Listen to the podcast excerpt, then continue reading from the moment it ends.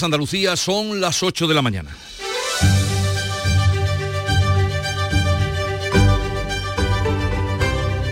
En Canal Sur Radio, La mañana de Andalucía con Jesús Vigorra.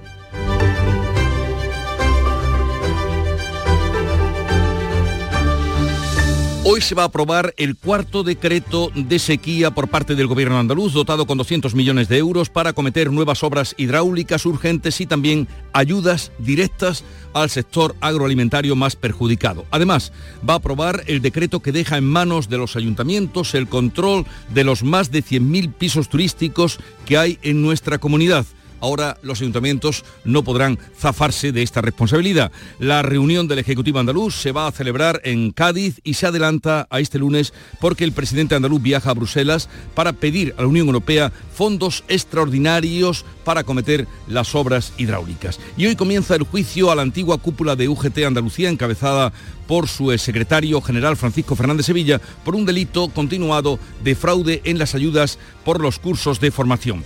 Núñez Feijó se va a reunir hoy con la directiva nacional de su partido después de la multitudinaria concentración de este domingo en Madrid para protestar contra la ley de amnistía. El jefe de la oposición ha apuntado a que habrá más movilizaciones en la calle y Pedro Sánchez ha vuelto a defender que la amnistía está dentro de la Constitución. El presidente del Gobierno ha anunciado que tiene la intención de reunirse con Puigdemont y con Junqueras después de que el Congreso apruebe la ley esta semana. Se debatirá a partir de mañana. Y atención a los agricultores también eh, a los agricultores españoles ante las protestas de los franceses, que van a continuar los bloqueos de carreteras en Francia y las protestas del campo europeo se extienden ahora hasta Bélgica. Los transportistas españoles siguen sufriendo las consecuencias. Y en Sevilla no se habla de otra cosa, el cartel de la Semana Santa, obra del pintor salustiano, la polémica es ya internacional con una campaña en redes sociales para que el cartel sea retirado. A partir de las 10 hablaremos con el autor. La mañana de Andalucía. Social Energy. La revolución solar ha llegado a Andalucía para ofrecerte la información del tiempo.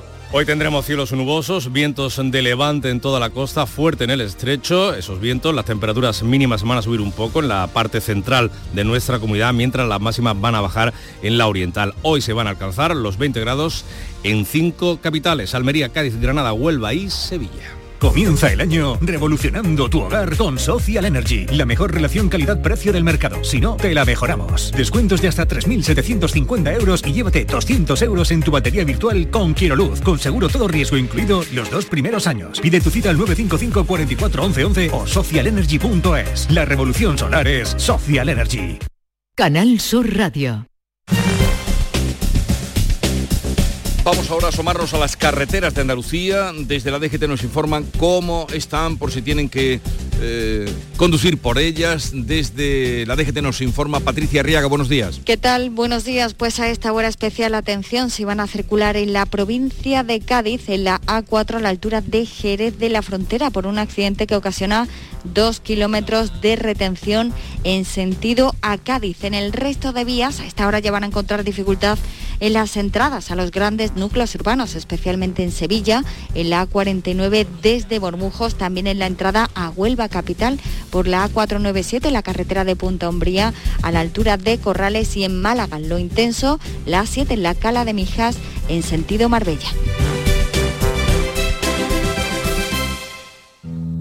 En la página 3 del libro del bien vivir se dice que cuando viajas, no importa si recorres 30, 500 o 10.000 kilómetros, tampoco el destino. Lo que importa, quizá lo único, es con quién lo hagas. Con el cupón diario de la 11 puedes ganar hasta 500.000 euros de lunes a jueves y practicar el bien vivir. Cupón diario de la 11. Te toca bien vivir. A todos los que jugáis a la 11, bien jugado. Juega responsablemente y solo si eres mayor de edad.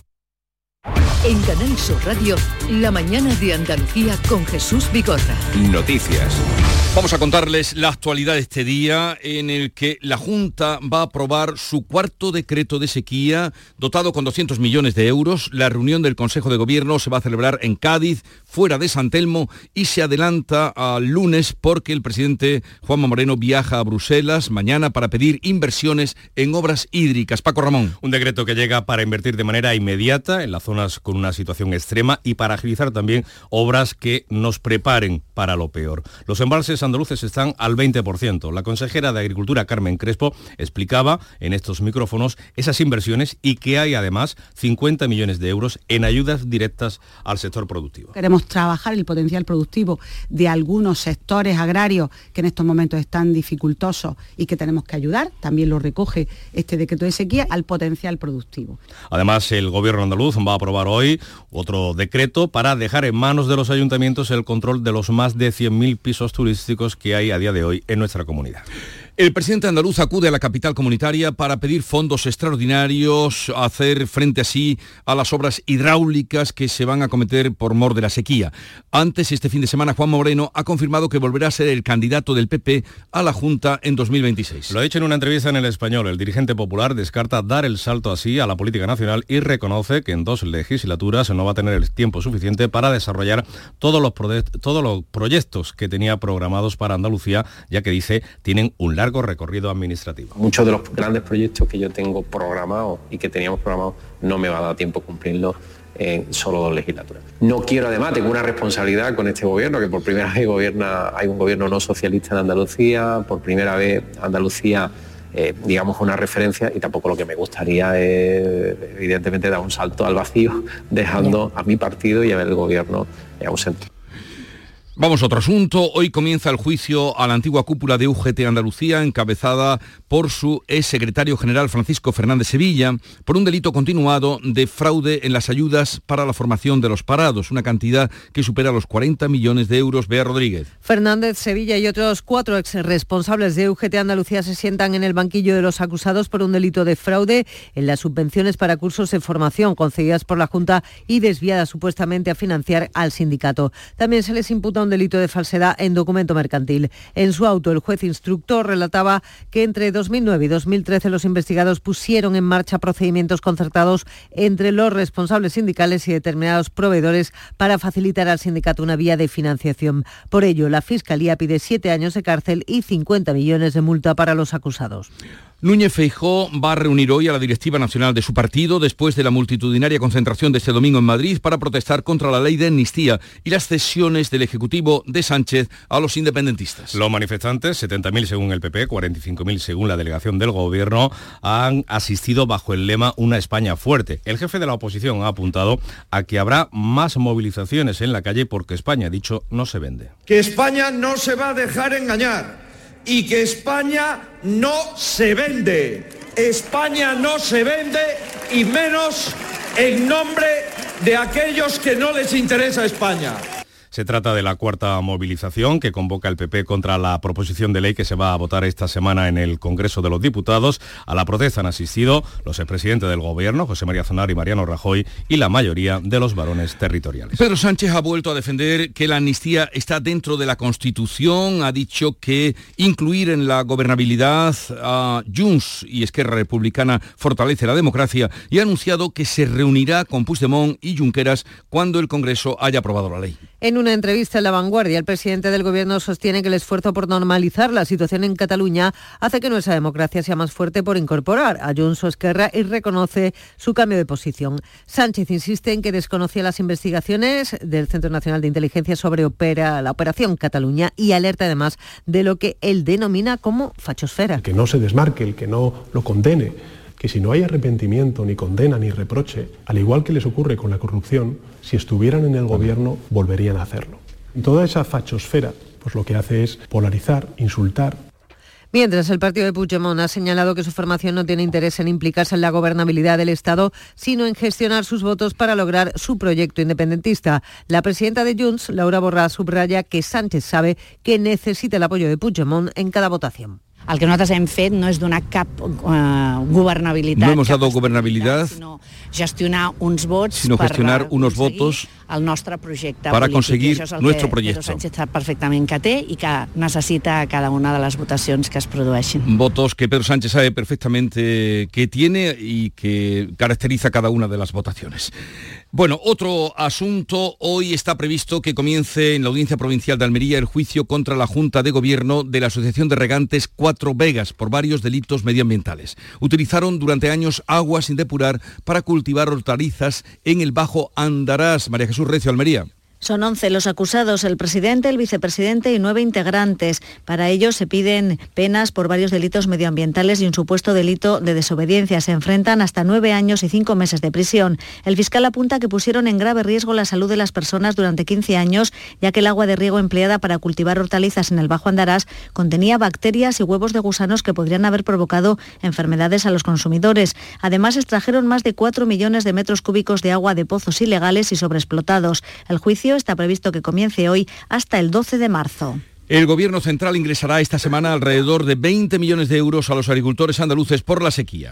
Más de 14.000 agricultores de frutales y frutos de cáscara de nuestra comunidad van a recibir esa cantidad. Alrededor de 20 millones de euros esta semana en sus cuentas corrientes, ayudas extraordinarias para compensar la situación de la sequía que vimos y las condiciones derivadas del conflicto bélico en Ucrania. Mientras tanto, los agricultores franceses persisten con los bloqueos violentos de carreteras en Francia. Los transportistas españoles siguen sufriendo las consecuencias. Las dos principales organizaciones agrícolas francesas han hecho un llamamiento para bloquear de nuevo los accesos a París a partir de hoy a pesar de las últimas concesiones. Para evitarlo, el gobierno ha movilizado a 15.000 agentes. Escuchamos al presidente de los jóvenes agricultores de la isla de Francia. Llama a sitiar la capital gala.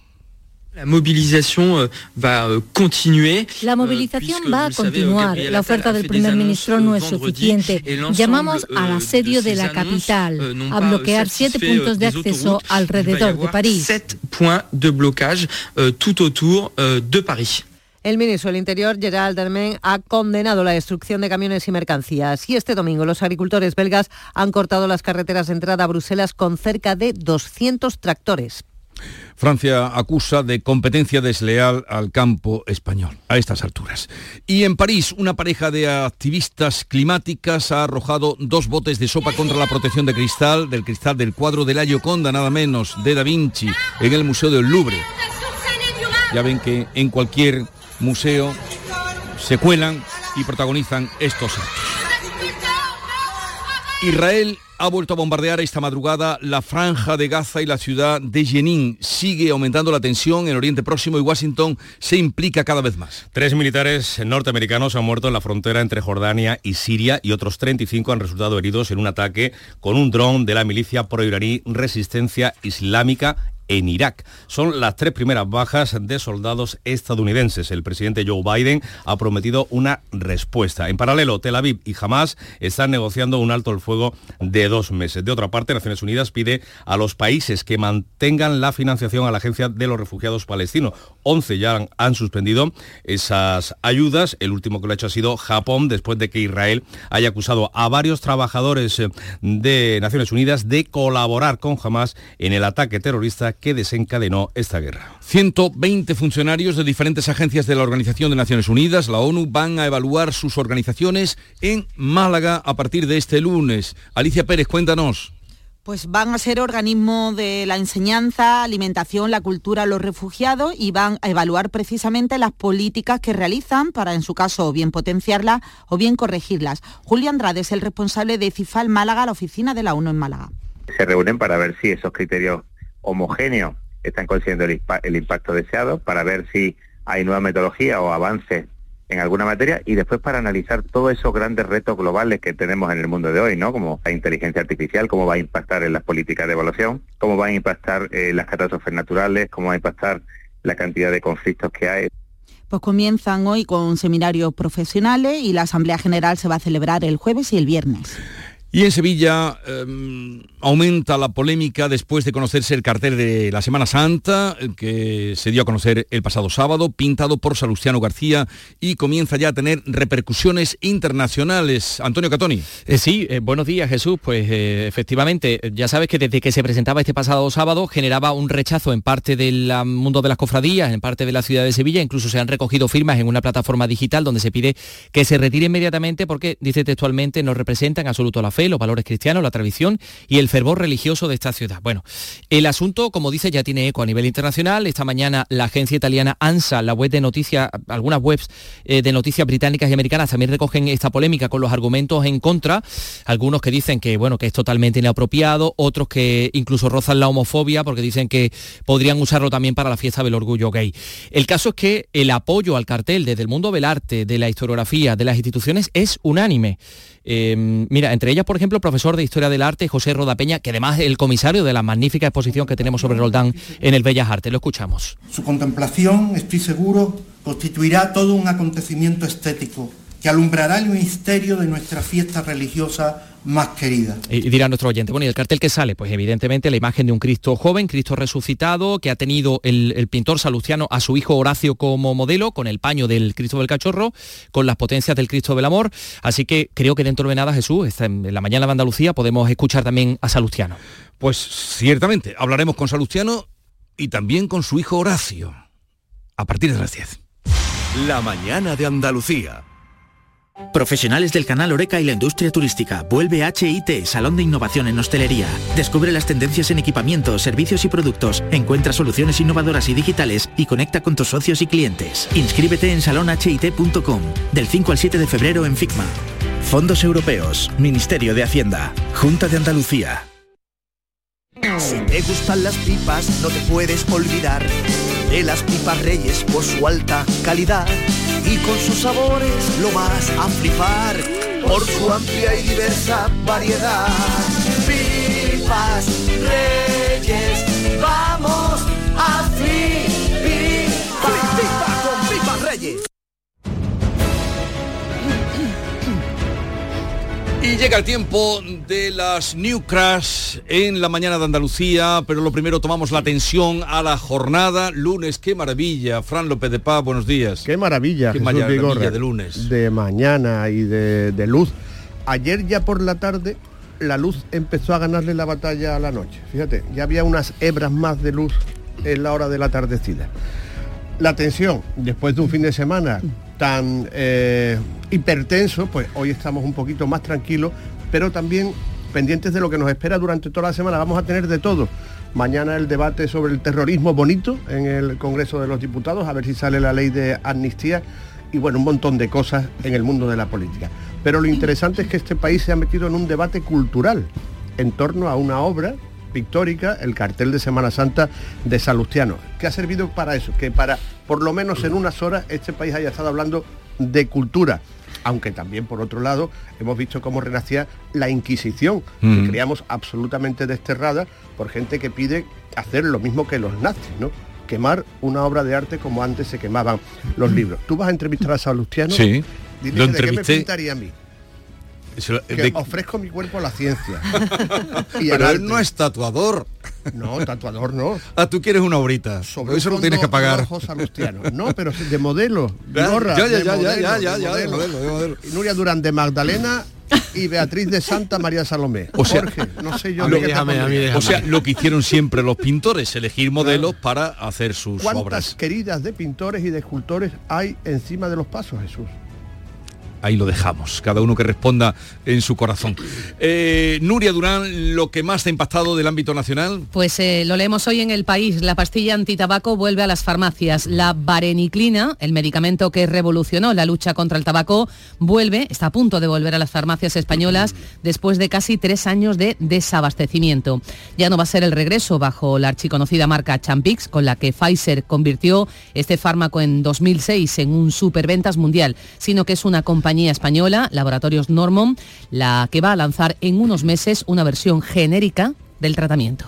Y del ámbito internacional que has encontrado, Bea Rodríguez. La lucha particular contra la inmigración de la primera ministra italiana Giorgia Meloni. La cumbre italafricana se va a celebrar finalmente este lunes en Roma y aquí, a instancias de Meloni, se van a reunir 22 jefes de Estado y gobierno africanos junto a dirigentes de la Unión Europea y otros muchos. ¿Para qué? Pues precisamente si no puedes contra el enemigo, únete a él para poner la lupa en el tema de la inmigración que tanto sacude también también a nuestros hermanos italianos. Clave económica del día, Jorge González. Hola Jesús, pues no es una buena noticia porque el esfuerzo para comprar vivienda no va a bajar del 40% de la renta de los hogares en todo este año 2024.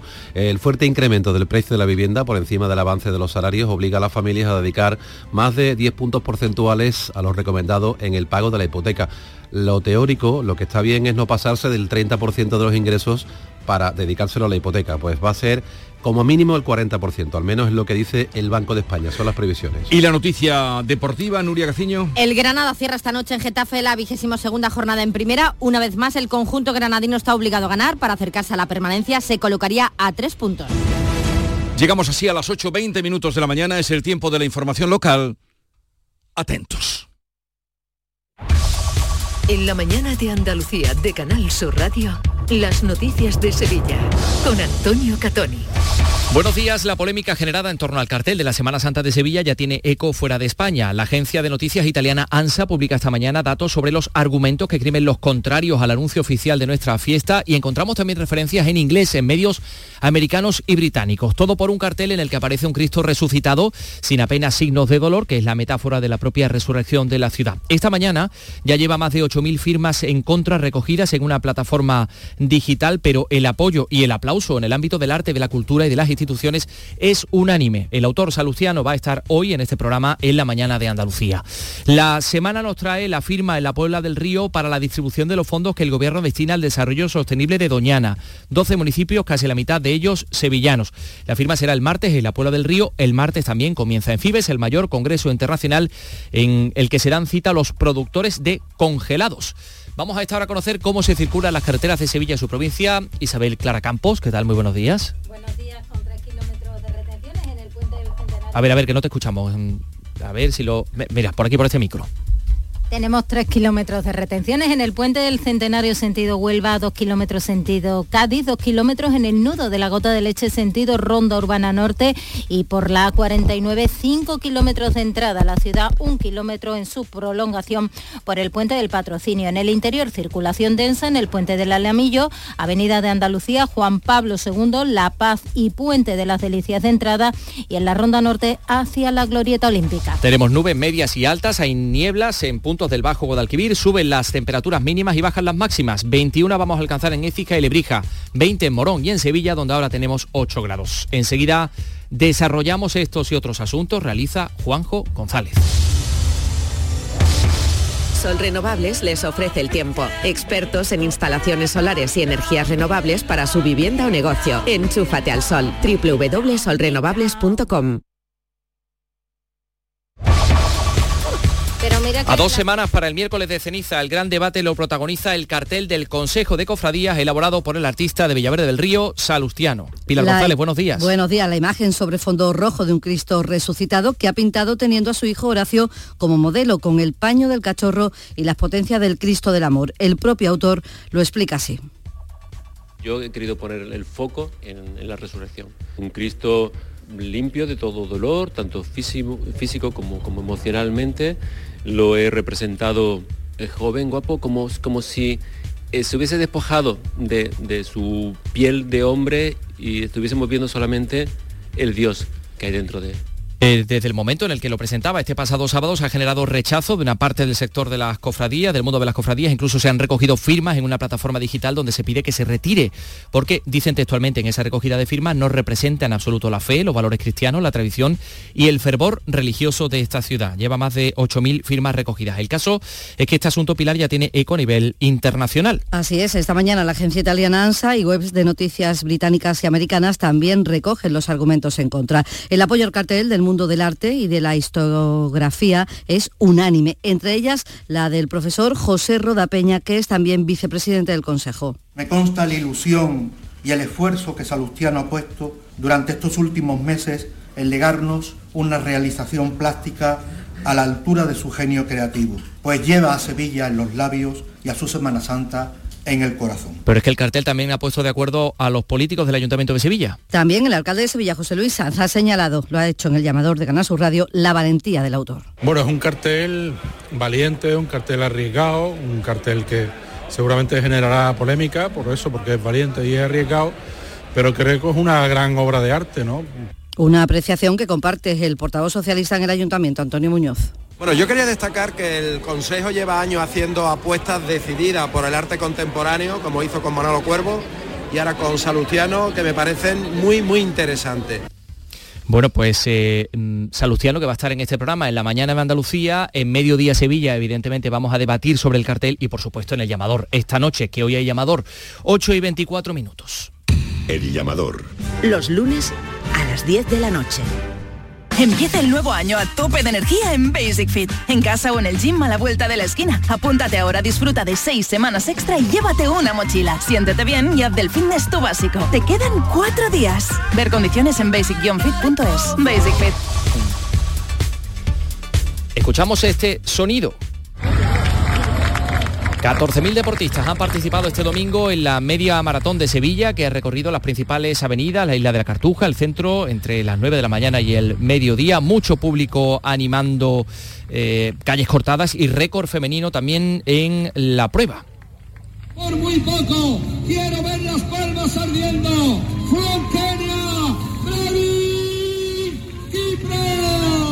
Ese es el primero en llegar, ha sido el keniata Bravin Kiprop con un tiempo de 59 minutos 21 segundos y también ha habido pilar récord de atletas extranjeros. 4.000 atletas extranjeros y un 27% de participación femenina, cifras que nunca se habían dado en una prueba que sirve de antesala para la otra gran cita atlética de la ciudad, la maratón, que se va a celebrar el 18 de este próximo mes de febrero. Más cosas, la portavoz de Componemos Izquierda Unida en Sevilla, concejal en el Ayuntamiento, Susana Hornillo, ha pedido que el alcalde apoye a los colectivos de trabajadores, trabajadoras del sector turístico para erradicar la precariedad laboral. Considera que José Luis Sanz aspira a lograr un modelo de calidad, como ha afirmado en Fitur, debería firmar un convenio de colaboración con el sindicato Kellys Andalucía para formar y asistir a las camareras de hotel ante situaciones de vulnerabilidad de sus derechos laborales. Una industria turística que explota y maltrata a sus trabajadores y trabajadoras no es, ni será nunca, ni sostenible, ni de calidad. Y lo que menos merece, desde luego, es ningún tipo de respaldo municipal. 8 y 26, las noticias de Sevilla en la mañana de Andalucía. ¡Estufa, lavadora, ¿Cuál me llevo? Si compro la estufa no me llega para el frigo, pero también necesito lavadora nueva. ¿Qué hago? Cómpralos todos. En el Golpecito los tenemos mucho más baratos. El Golpecito. Electrodomésticos nuevos con pequeños golpes o arañazos más baratos y con dos años de garantía. El Golpecito. En Alcalá de Guadaira, calle Mairena, calle Naranjo y Polígono Recisur. En Utrera, calle Corredera. 955 68 76 11. 12 municipios del área de influencia de Doñana, entre ellos varios de la provincia de Sevilla, se han puesto de acuerdo para distribuir los fondos que el Ministerio de Transición Ecológica destina al desarrollo sostenible de este territorio. Del total de 350 millones de euros aportados por el Gobierno, hay una subvención de 70 millones que será repartida entre las entidades locales de la Reserva de la Biosfera de Doñana. De nuestra provincia, los beneficiados son Aznalcázar, Isla Mayor, Pilas, también Villa Manrique de la Condesa y la Puebla del Río, en cuyo ayuntamiento se firma el acuerdo el próximo martes. Por otra parte, el Ayuntamiento de la Luciana va a, va a subir el recibo del agua en los próximos días. La alcaldesa María del Valle Espinosa ha explicado a Canal Sur Radio que los costes de depuración se han multiplicado. Pero evidentemente si no llueve, pues tendremos restricciones de agua porque es que no hay agua. Eh, ahora mismo los costes se han disparado, de hecho se plantea una subida porque los costes de la limpieza del agua para que nosotros la podamos consumir cada vez son más grandes.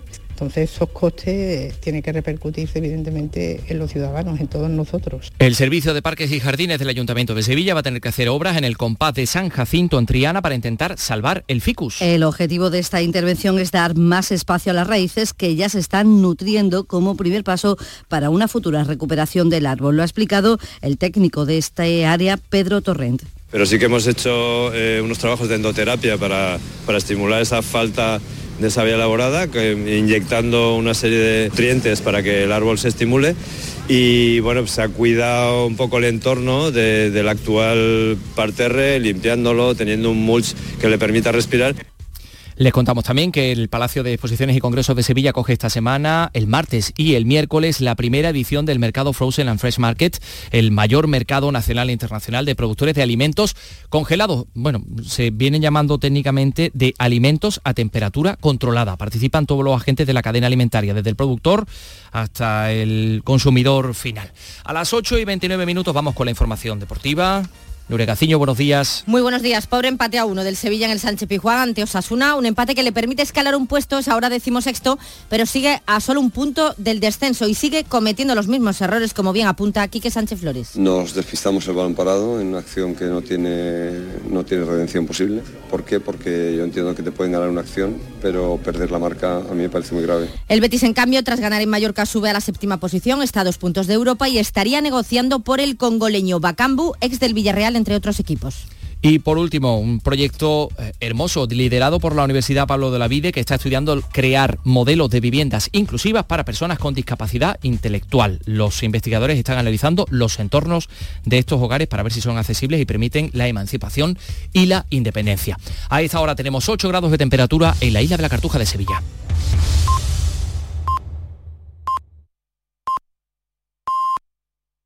Andalucía son ya las ocho y media de la mañana, sintonizan Canal Sur Radio.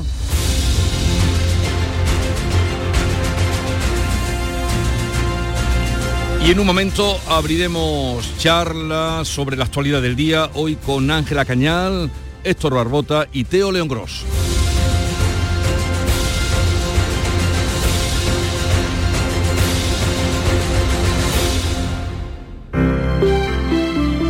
Buenos días. En el sorteo del sueldazo del fin de semana celebrado ayer, el número premiado con 5.000 euros al mes durante 20 años y 300.000 euros al contado ha sido 11.996 11996, serie 4242. Asimismo, otros cuatro números y series han obtenido cada uno de ellos un sueldazo de 2.000 euros al mes durante 10 años. Puedes consultarlos en juegos11.es. Hoy, como cada día, hay un vendedor muy cerca de ti repartiendo ilusión. Disfruta del día. Y ya sabes, a todos los que jugáis a la 11, bien jugado. Desengrasante Mano de Santo. El desengrasante todo en uno que limpia como ninguno les ofrece la información del tiempo. Muy buenos días. En Andalucía tendremos cielo nuboso con nubes medias y altas en toda la comunidad, con temperaturas máximas en descenso, quedándose en cifras de 20 grados en Almería, Granada y Sevilla, 19 en Cádiz, Córdoba, Huelva y Málaga, 18 en Jaén. El viento será moderado de levante en todo el litoral y fuerte en el área del estrecho. Es una información de la Agencia Estatal de Meteorología. Mano de santo limpia la ropa, mano de santo limpiar salón, mano de santo y en la cocina, en el coche, en el watercloak, mano de santo para el hotel mano de santo para el taller, mano de santo te cuida, mano de santo te alegra la vida, de santo, mano de santo, ponte a bailar y no limpies tanto, mano de santo, mano de santo, ponte a bailar y no limpies tanto. Seguramente el mejor desengrasante del mundo. Pruébalo. La vida es como un libro y cada capítulo es una nueva oportunidad de empezar de cero y vivir algo que nunca hubieras imaginado. Sea cual sea tu próximo capítulo, lo importante es que lo hagas realidad. Porque dentro de una vida hay muchas vidas y en Cofidis llevamos 30 años ayudándote a vivirlas todas. Entra en cofidis.es y cuenta con nosotros. ¿Conoces la web ventanafamilias.es? Es una ventana abierta a la familia del Sistema Sanitario Público de Andalucía para apoyar a madres y padres en la crianza de sus hijos e hijas. En ella encontrarás guías, vídeos y herramientas elaboradas por especialistas sobre salud, desarrollo evolutivo y bienestar de niños, niñas y adolescentes. Ventanafamilia.es te ayudará a mejorar tu calidad de vida y la de tu familia compartiendo los cuidados en salud de manera responsable. Familias corresponsables. Cuidados compartidos. Campaña promovida conjuntamente por la Consejería de Salud y Consumo y la Consejería de Inclusión Social, Juventud, Familias e Igualdad de la Junta de Andalucía, enmarcada en el Plan Corresponsables impulsado por el Ministerio de Igualdad del Gobierno de España. En cofidis.es puedes solicitar financiación 100% online y sin cambiar de banco. O llámanos al 900 84 12 15. Cofidis, cuenta con nosotros. La mañana de Andalucía con Jesús Vigorra.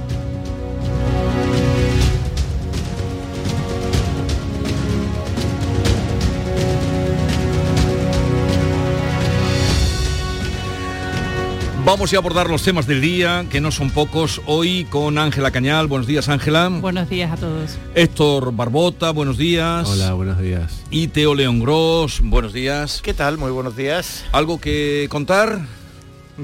¿Alguna impresión de, de la mañana? no hace demasiado frío. Antes, antes de entrar en harina. sí. No hace demasiado frío y debería de estar lloviendo. Y lo peor es la lluvia. Justamente eh, por eso hoy el, el Consejo de Gobierno de la Junta de Andalucía, que se va a celebrar en Cádiz, sale de San Telmo. Sale de San Telmo. Ya, ya, ya, ya me, Se va a Cádiz. visto, me ha causado un cierto desajuste logístico. ¿Sí? El cambio de lugar, sí, sí. Estoy viendo cómo lo resuelvo. Pues hoy será en Cádiz, mm, va a aprobar el cuarto decreto de sequía eh, con 200 millones para inversiones, mm, que serán más las que se necesitan, y eh, también para ayudar a los agricultores más perjudicados por la sequía. Y luego se ha adelantado porque el presidente viaja a Bruselas para seguir pidiendo fondos europeos para eh, las obras hidráulicas que se, se tienen que acometer y algunas que ya se han acometido. Eh, No sé si queréis, eh, ¿cómo veis esta...? Bueno, es el cuarto decreto y la sensación es que no va a ser el último, ¿no? Eh, que tendrá que haber seguramente más reuniones monográficas sobre sequía, más reuniones del comité de expertos y seguramente más, más decretos. Y esperemos que no, que no vengan más restricciones, pero está desde luego sobre la mesa y más llegando el verano. Vamos a confiar, como siempre, en la primavera que nos salve un poquito la situación, pero la realidad es que la última vez que los pantanos de Andalucía estuvieron llenos fue hace muchos, muchos, muchos años y después de eso lo único que hacen es irse, irse vaciando, ganan algunos, algunos hectómetros cuando cae una lluvia fuerte, pero el consumo, la sequía, la evaporación, las temperaturas, la situación no pinta bien. Nos, nos queda todavía la, eh, la última bola de partido, ¿no? De que es la primavera. Eh, pero hay que tener en cuenta también que muchas de estas horas de sequía, es verdad que muchas son de urgencia y son para traer agua de- largo plazo. de donde sea, pero la mayor parte, como se suele decir, como el presidente lo ha dicho varias veces, el presidente de la Junta, que son obras para la próxima sequía, no para esta. ¿no? Eh, entonces, posiblemente por más obras que se hagan, serían obras, digamos, entiendo yo, para mm, que no haya tantas restricciones, pero evidentemente restricciones vamos a tener. Bueno, la verdad es que mm, ves algunos datos y son eh, desoladores, ¿no? El eh, Zahara, el Gastor, está en el, no llega al 5%, 4, 40%, eh, la Viñuela en Málaga, que es un pantano también con mucha repercusión eh, en una comarca importante, 7,40, es decir, eh, son porcentajes, eh, en fin, de vaciados casi técnico, ¿no? Eh, Beninar en Almería tampoco llega al 8%. Es decir, realmente el, el panorama requiere de un tono dramático que ya sí se empieza a ver, pero que quizás se sorprende que no, que no haya llegado antes. Y no haya llegado antes también por el gobierno central. Quizás el presidente de la Junta de Andalucía sí que es mm, desde el eh, discurso de investidura tomó conciencia y proyectó conciencia eh, de que eh, lo que se venía era serio porque ya llevamos cinco años de sequía, dos de, de sequía muy severa, pero cinco años de sequía. Y lo cierto es que, aunque ya luego se puede discutir eh, si, si el calendario de restricciones debiera haber sido uno u otro, eh, esto de las fiestas de primavera nos suena un poco raro, ¿no? Es decir, como si tuvieran que condicionar en alguna medida eh, los calendarios de, de, mm, regulación del consumo y del abastecimiento y de los riegos, etcétera, ¿no? Pero eh, lo que más me ha sorprendido en las últimas horas ha sido escuchar al presidente de la Confederación Hidrográfica del Guadalquivir eh, atacando de nuevo al gobierno de la Junta de Andalucía. Yo, esto me, me empieza a sorprender. La semana pasada Teresa Rivera, la vicepresidenta, admitió que el gobierno había estado lento que las comunidades, especialmente Andalucía, les estaban reclamando desde hace tiempo eh, iniciativas que los modelos evidenciaban que eran necesarias y que el gobierno estaba reaccionando con mucha lentitud. Y decía este Joaquín Páez, no, bueno, pero es que mm, fíjense si no será, porque claro, la Junta de Andalucía dice, no, es que dos terceras partes de las competencias hidrológicas en Andalucía las tiene el gobierno central, porque dos terceras partes es la Confederación Hidrográfica del Guadalquivir, que como todo el mundo sabe, Andalucía quiso tener, pero no pudo, y eh, es competencia del gobierno central. Entonces decía Joaquín Páez, no, es que fíjense si es responsabilidad de la Junta, que la Junta está haciendo obras en Jaén o en Córdoba, y eso demuestra, y la Junta de Andalucía dice, oiga, hemos hecho 76 obras que tenía que haber hecho el gobierno central y que efectivamente somos conscientes de que hay que hacer.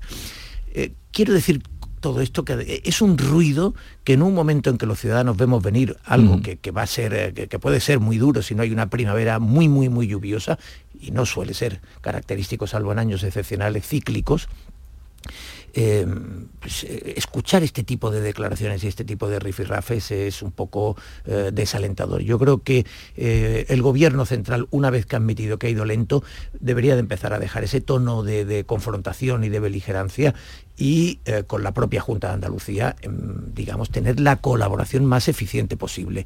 Y esto de momento no lo estamos viendo. A mí, a mí me da la impresión de que hay de que más allá de las diferencias mm, políticas, en fin, de que, de que alguna administración no asuma toda la responsabilidad y otra no sea más reticente a hacerlo, a mí me da la impresión de que hay una de que no hay una unidad de diagnóstico en relación el diagnóstico que hace la Junta de Andalucía en relación con la sequía y la que hace el gobierno. yo, no, yo no veo al gobierno central, eh, y hoy esto independientemente de la polémica en torno a quién tiene que hacer cada obra. ¿eh?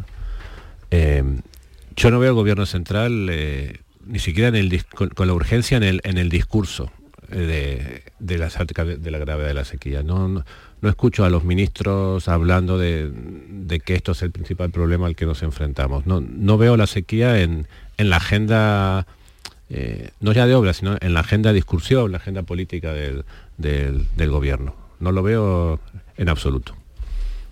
Sí que en, toda la sequía siempre vamos tarde, siempre vamos tarde en todas otras cosas porque las infraestructuras hidráulicas tardan mucho tiempo en planificarse, en aprobarse, en ejecutarse y en ponerse en marcha. Eso lo hemos visto eh, cada vez que hemos atravesado una sequía dura en España, siempre eh, nos hemos dado cuenta de que, de que vamos tarde, pero bueno, si hay que empezar ahora para la siguiente, como decías tú, Héctor, pues empecemos ahora. Yo sí, desde luego, me sobra la confrontación eh, política no me sobra la reivindicación eh, política, porque creo que es necesario que desde Andalucía se reivindiquen las obras que sean importantes, igual que desde España se tendrá que pedir a Europa que también ponga, ponga de, su parte. La sequía no es un problema que afecta exclusivamente a España, hay otros países que las están pasando canutas y, y, cada vez sube más el problema hacia hacia el norte, pero sí me sobra el pim pam pum mm. con un interés puramente partidista. Me sobra por parte de, algunas manifestaciones que he escuchado del gobierno y me sobra un poco también, me, cansa un poco que también sea un discurso a veces eh, más más en clave partidista que en clave política o de, o de reivindicación del gobierno por parte de la Junta de Andalucía. Ahora, eh, eh, lo que sí que es verdad, sí, el gobierno andaluz lleva, desde que comenzó todo esto, lleva dando una cifra, 33 proyectos hidrológicos que el Estado, porque son de interés general del Estado, tiene eh, programados y debería de haber hecho en Andalucía y no ha hecho ninguno. Es decir, mientras ellos dan la cifra efectivamente de, esos 76 proyectos que son de la Administración Central, pero en los que la Junta se ha involucrado para acelerarlos, 76 que no eran competencia suya, bueno, pues esas 33 obras. Quiero decir con esto que, más allá de la confrontación hay que ponerse las pilas. Eh, en cualquier caso, eh, superar la confrontación en un tema así tan principal debería Tenemos un gobierno que está muy volcado en la amnistía y muy poco en la sequía. De eso vamos a hablar, de la amnistía, porque esta semana es ya la, aunque se lleva hablando y ustedes los oyentes nos llevan oyendo hablar mucho tiempo de la amnistía, esta semana es la crucial porque entre mañana y pasado eh, será el debate en el Congreso y con todas las probabilidades que tenemos mm, saldrá aprobada. Em, eso motivó ayer una vez más que el PP hiciera una gran concentración en, Madrid eh, contra la ley de la amnistía, las cesiones del gobierno a los independentistas y, ayer eh, fue esa manifestación, esa concentración.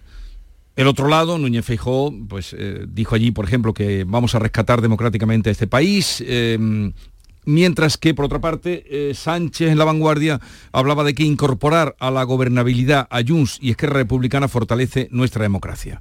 Y el término de fachosfera, que ahora me diréis, si antes hablábamos de postear, que no, eso era en privado, la fachosfera, a ver eh, qué os dice, qué es la fachosfera, qué es la fachosfera. Bueno, la fachosfera es el espacio de la derecha, pero mm, eh, digamos, peyorativamente el espacio facha, eh, naturalmente. Es una expresión Pero muy, yo no muy había de las redes sociales, muy de gente que está posteando en redes sociales eh, por mezclar los dos, los dos neologismos. Y, y, mm, y es un término que ha utilizado mucho el nuevo ariete eh, de- del gobierno, que es Oscar Puente. ¿no? Lleva mucho tiempo Oscar Puente utilizando ese, que, que viene de, lo utilizaba mucho Idafe eh, Martín, este columnista que contrató el país para atacar a los medios eh, rivales.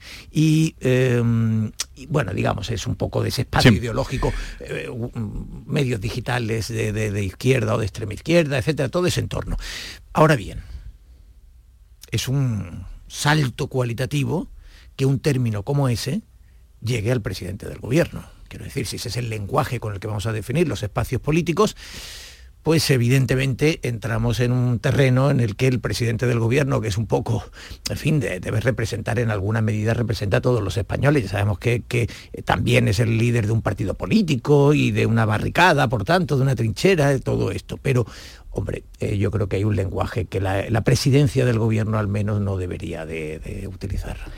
Yo buscando ayer el origen ¿no? de esto de la, de la que es verdad que lo ha utilizado IDAFE, eh, como decía Teo, leo que surge en el año 2008 en Francia para, para explicar toda esa galaxia eh, digital principalmente, pero luego ya se ha ido extendiendo. ¿no? También yo creo que cuando el presidente habla de fachoesfera no habla solamente del ámbito de las redes, también de, creo, de una parte de los medios de comunicación que él pueda entender que están eh, muy centrados en, en la crítica. Yo estoy de acuerdo que a mí me sobra esa, me sobra esa expresión en general en cualquier eh, político ¿no? o representante público y me sobra especialmente en boca del presidente del gobierno. Creo que Pedro Sánchez elige esa palabra con muchísima intención.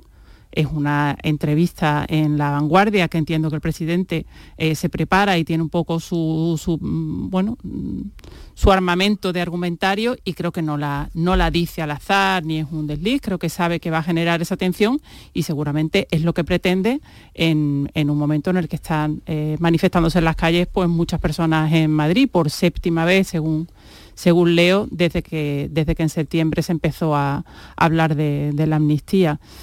Mm, me sobra fachofera como me sobran las apelaciones a los cestos de fruta y me sobra ver eh, apelaciones a la fruta, que me parece, eh, todos sabemos a qué se refiere y es un insulto puro y duro. Me sobra, me sobran las hipérboles que estamos escuchando eh, desde septiembre, desde hace ya bastantes meses en política, me sobran los golpes de Estado, la dictadura. Hay una... mm, Yo, yo siento cansancio y creo que hay una parte de la población también en cuanto a la inflamación permanente del lenguaje. Creo que la amnistía es profundamente discutible, creo que hay muchísimos españoles que están en contra, creo que hay mecanismos democráticos para combatirla, creo que las manifestaciones en la calle son completamente legítimas, pero creo que sobra un poquito, hay que bajar un poquito la temperatura del incendio político porque mm, cada manifestación, cada manifestación pública eh, se eleva un poco más y creo que estamos llegando ya un poquito al límite, ¿no? A mí la frase, mm, si la vemos entera, me parece, no sé si llamarla contradictoria o directamente cínica, ¿no? Pero hay una contradicción en sí misma, porque la frase entera es, toda esa fachosfera lo que hace es polarizar, insultar. Claro, eh, si tú usas el término fachosfera, quien está polarizando, insultando, eres tú mismo que lo, que lo, eh, que lo utilizas, ¿no? Es decir, la fachosfera polariza, claro, y tú al utilizar ese término, ¿qué estás haciendo? Pues también estás polarizando. Dice, la fachosfera lo que hace es polarizar, insultar y generar una desconfianza con un fin claro. Lo estoy, lo ahora mismo. Claro, es que es lo que estás haciendo tú mismo utilizando ese término. Si tú estás en contra de la polarización y del insulto, lo primero que tienes que hacer es no utilizar un término que la otra parte lo va a entender como una invitación a la, polarización y como un insulto. Y por lo tanto, si tú no quieres hacer eso, no lo hagas tú mismo. Sí, sí, bueno, y esa posición institucional que es, que es especial en el caso del presidente del gobierno, que no es eh, el líder de la oposición o de un partido más o menos eh, eh, radical, etcétera, do- do- donde se ha naturalizado un lenguaje excesivamente agresivo, ¿no? A ver, yo creo que todos tenemos la sensación, y lo, venía a sugerir hace un momento Ángela, todos tenemos la impresión de que ayer en la clásica maniobra, que, además suele ser muy eficiente el trabajo en Moncloa, el- eran conscientes de que ayer por la mañana iban a salir a la calle unas decenas de miles de ciudadanos que iban a acompañar el acto convocado por el Partido Popular, donde naturalmente iba a haber críticas eh, altisonantes a, a la amnistía que se vota mañana, que, que mañana veremos eh, eh, aprobada, seguro, y que todavía además puede tener alguna enmienda que los eh, independentistas no renuncian a darle un último, una última pincelada. Y y eso se co- contraprograma. Es decir, Pedro Sánchez es muy consciente de que, y ayer lo vimos en los informativos en los, y en los medios y en los eh, diarios, ¿no? Es decir, eh, es consciente de que va a haber unos titulares potentes que van a salir de esa manifestación y vende unos titulares ruidosos que puedan contrarrestar, equilibrar eh, y en alguna medida, en algún medio más afín, neutralizar incluso los titulares de la manifestación que convocaba el Partido Popular. Y esa es su función. Es decir, es utilizar el ruido contra el ruido, como decía, eh, como decía Héctor. En fin, hay una contradicción evidente en el, en- en la- en el argumento de- del presidente. Lo que ocurre es que el presidente particularmente creo que no le preocupan demasiado las contradicciones según viene mo- mostrando en los últimos meses. Yo creo de todos modos que estamos aquí hablando de la fachosfera, que era el objetivo, y no estamos No, hablando es- de la amnistía, porque No, entre otras es- cosas estamos algo cansados de hablar de la amnistía, pero pero quiero decir que estamos, mm, claro, Ángela decía, es discutible, claro, es decir, todo es discutible, pero hay una cosa que no es discutible. Mañana, en España, se va a aprobar una ley que no ha, seguido toda la tramitación parlamentaria y los debates parlamentarios que como mínimo cabe esperar de una ley de estas características, que se ha ahorrado los informes de todos los órganos constitucionales que informan eh, las leyes, que va por la vía rápida y que ha sido redactada y re-re-redactada por los delincuentes que cometieron aquellos delitos a los que hay que amnistiar y que además les facilitará si quieren volver a cometer esos delitos. Y por tanto estamos hablando de algo de una trascendencia extraordinaria. Delincuentes redactando las leyes que les perdonan sus delitos.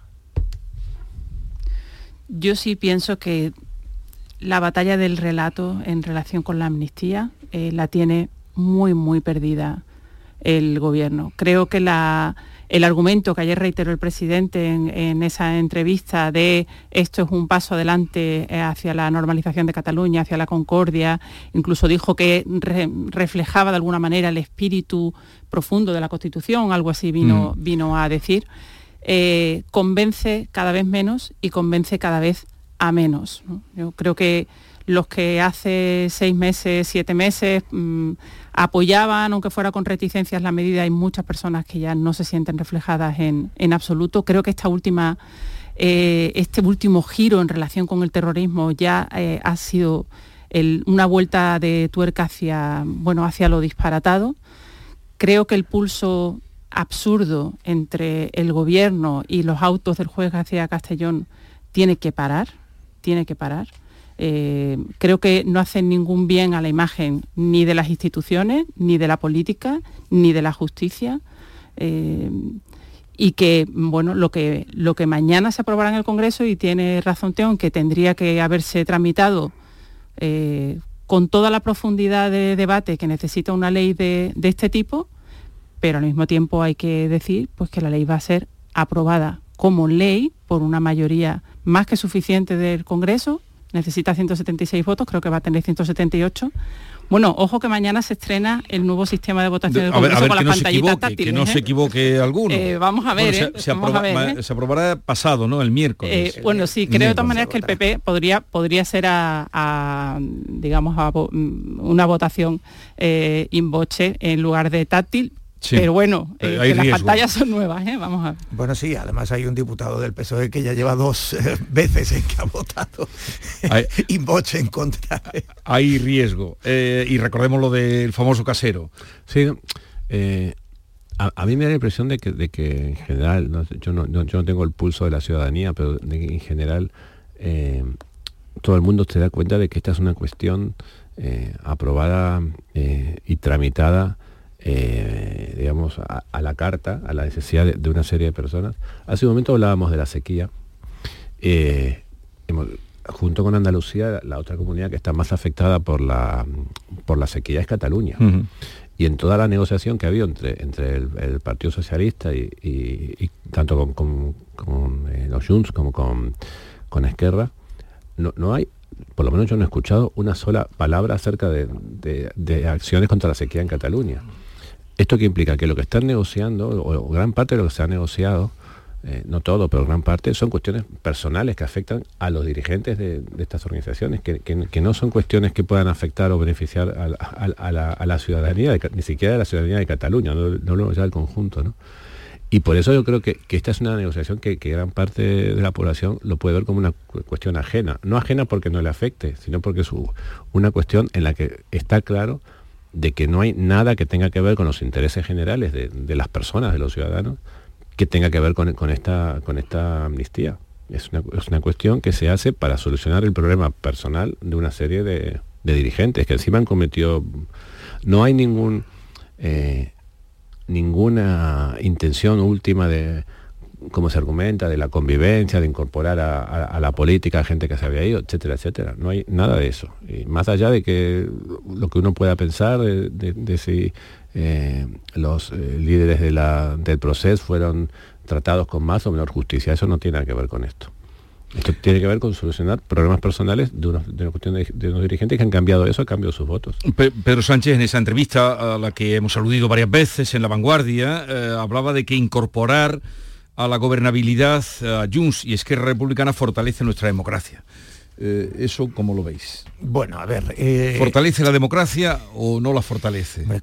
Yo, creo eh, que Pedro Sánchez sabe perfectamente que lo que está diciendo es argumentario de, este, de, llenar titulares y de tratar de dar algo de vitamina a su clientela, porque su clientela evidentemente ha comprado en buena medida esto. Las encuestas dicen que no son partidarios de la amnistía, pero que en términos generales sí se puede observar que eso que él llama el muro, Pedro Sánchez llama el muro, eh, Pedro Sánchez está cultivando mucho un frentismo, un bloquismo, no solo Pedro Sánchez, ¿eh? Eh, y, em, pero vamos, por parte del presidente del gobierno hemos oído esa expresión del muro, ¿no? Y evidentemente Pedro Sánchez lo que quiere es reconfortar en alguna medida a su clientela, a esa que está dispuesto a creer que por, con tal de que no gobierne la extrema derecha, todo es aceptable. Pero dentro de que hay cosas que son inaceptables, pues estamos pacificando, estamos generando... Eh, bueno, el argumento de Pedro Sánchez, que lo ha vuelto a repetir este fin de semana muy formalmente, de que ha incorporado a Esquerra y a Junts a la gobernabilidad de España y que esto es un éxito democrático, es mentira.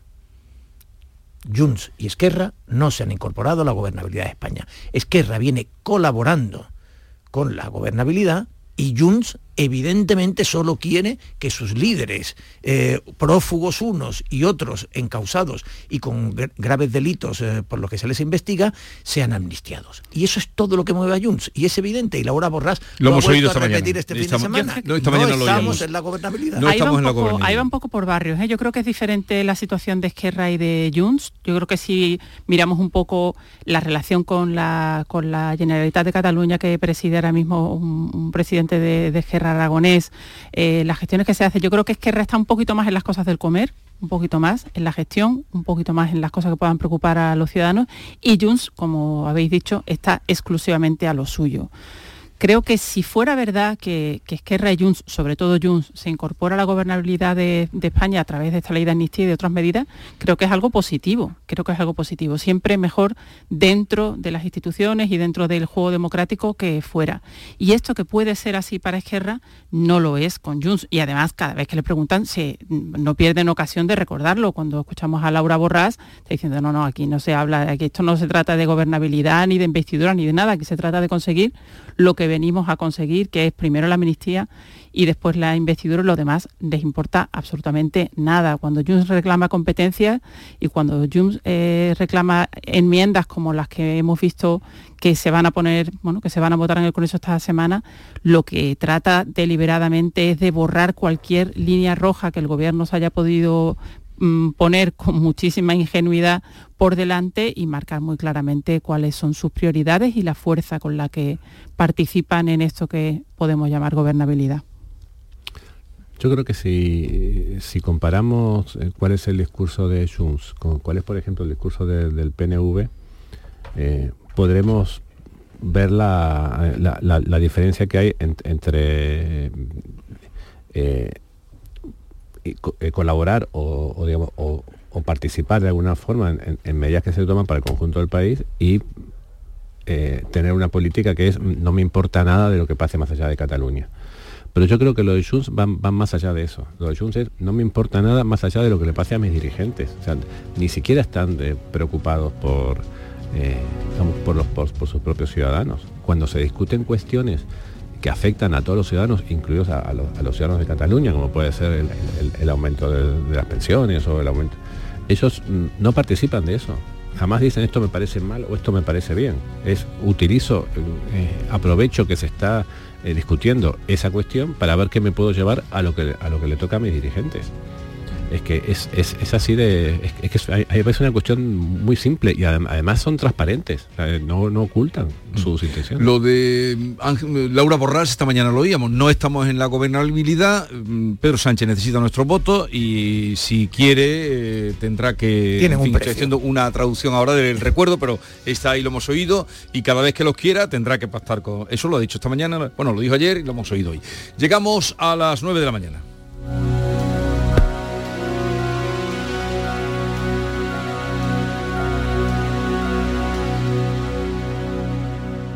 Canal Sur Radio, la radio de Andalucía.